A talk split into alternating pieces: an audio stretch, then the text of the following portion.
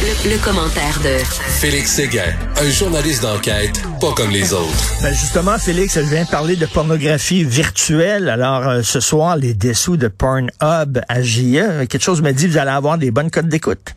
Ben, écoute, si ça se traduit en code d'écoute, le nombre de pages consultées par jour par les Canadiens sur le site pornographique Pornhub, ça se peut bien, ça se peut bien parce qu'il y a 4 millions de Canadiens qui y accèdent à chaque jour. Pornhub se classe dans les top 10 des sites les plus consultés sur la planète, au même, euh, pas au même rang, mais dans le même peloton de tête, si tu veux, que les Google, que les Amazon, que les Facebook, etc. Incroyable quand même, hein? Et peu de gens savent que Pornhub, ben c'est montréalais. La société mère de Pornhub, c'est MindGeek. Évidemment, nous, euh, on, on, on, est relativement bien informés. On est euh, des news junkies même. Hein? On s'informe, on s'informe, on veut en connaître un peu plus. Et, et, et pour ceux qui ne le savent pas, ben c'est MindGeek qui détient Pornhub, qui est une société qui a un siège social sur le boulevard des Caries. Mais Félix, Félix, c'est légal la pornographie, donc est-ce qu'on doit se réjouir de ça? Est-ce que c'est un fleuron québécois, Pornhub? Ben non, ce n'est pas un fleuron québécois, Pornhub, parce que il y a de plus en plus, euh, surtout après les révélations de l'autre côté de la frontière aux États-Unis, que Pornhub utilisait, publiait en fait des vidéos de jeunes mineurs qui, ont été filmés sans leur consentement.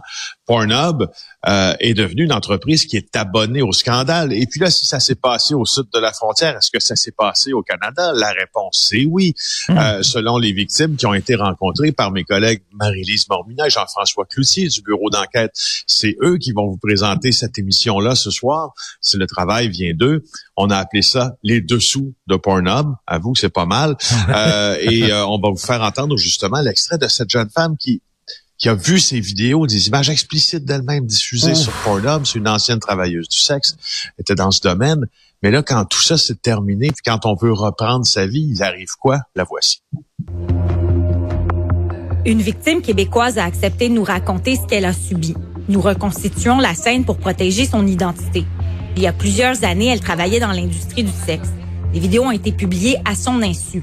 Un ancien ami de cœur est tombé sur l'une d'elles. Même pas en cherchant ça, euh, il a vu des extraits de ça. C'est venu, euh, c'est venu mettre notre couple dans une situation vraiment pas facile. Le gars, en tant que tel, ça lui a pas juste fait de la peine, ça lui a vraiment fait mal. Il a dit euh, Colin, tu me l'as caché, tu me l'as même pas dit. Avez-vous contacté ceux qui ont partagé la vidéo? Oh, non. non, j'aurais eu trop de crainte de, de représailles. J'aurais pas voulu essayer de m'attaquer à ce genre d'organisation-là, de personnes-là. C'est pas quelque chose que j'aurais pu faire. Aujourd'hui, euh, j'ai peur que d'autres personnes tombent là-dessus puis que ça me retombe en pleine face. Ça suit. Ouais, ça suit. Euh, Félix, euh, tu si tu veux acheter du café et tu veux t'assurer que personne n'a été exploité, que les gens qui ont fait pousser le café euh, sont bien payés, etc., il y a des organismes qui vont dire, ben voici ça, c'est un café équitable. Tu peux acheter ce café-là, puis c'est fait dans des bonnes conditions. Est-ce qu'on pourrait avoir un... Parce que la porno, je m'excuse, mais ça va, il va toujours en avoir, tout le temps. Est-ce qu'il pourrait avoir un organisme qui disait, ben regardez, voici des sites qui ont qui, qui vraiment qui suivent des règlements très stricts là, puis il euh, n'y a aucun mineur. Tous ces gens-là l'ont fait de façon volontaire, etc. Ben, il y en a certains, il y en a certains qui s'en vantent, mais il y a une question de profit euh, aussi dans ça. Faut pas oublier une chose, c'est que Pornhub, euh, comme comme tous les sites d'ailleurs que l'entreprise possède, sont gratuits, n'est-ce pas? Alors, il y a une limite à ce que tu peux offrir gratuitement. Est-ce que est-ce que cette formule-là dont tu parles est utilisée ailleurs? Oui, certainement. Mais bon, les gens ne veulent pas nécessairement payer étant donné l'accessibilité de la pornographie pour euh, pour la consulter. Puis parlant d'argent, Jean-François Cloutier nous apprend dans le journal aujourd'hui que MindGeek, euh, dont je te parlais, qui est la société mère de Pornhub, la montréalaise MindGeek, euh, se serait arrangé pour ne pas payer un sou d'impôts au Québec, ben oui, ailleurs dans le monde. Oui, selon une poursuite qui a été déposée aux États-Unis, euh, je te dirais que c'est Jean-François Cloutier écrit que ce n'est c'est pas surprenant là, étant donné euh, leur structure d'affaires. Ben Mais oui, regarde, il faut il faut l'impôt finalement. Excuse-moi. Ah, merci. Alors voilà, il manquait pas ça ce soir à 21h. Alors, ce week-end. Écoute, euh, bonne nouvelle, Jacqueline Baudouin euh, McClintock qui a été retrouvée en Ontario. Oui, la cavale n'a pas duré longtemps. Euh, Jacqueline Baudouin McClintock trouvée en Ontario en bonne santé avec son enfant, l'entourage de cette maman qui était témoin important dans le meurtre de son conjoint. Euh, j'ai vraiment plein mystère quant à sa, disparition parce que elle a quitté son domicile de Stoneham et elle avait manifesté à des proches son désir de partir. elle avait tenté de confier son enfant à quelqu'un, mais là, oups, euh, elle a quitté, mais avec son enfant. Sont très jeunes, ben. Alors, à 18h30 hier, ça s'est passé à... Oui, on a perdu Jean-François. Euh, on a perdu Félix, euh, Félix Seguin qui, qui est pas là. Mais c'est ça, on a retrouvé donc cette mère de famille qui était partie avec sa jeune fille. Et ben c'est un suspect. Cette femme-là est un suspect.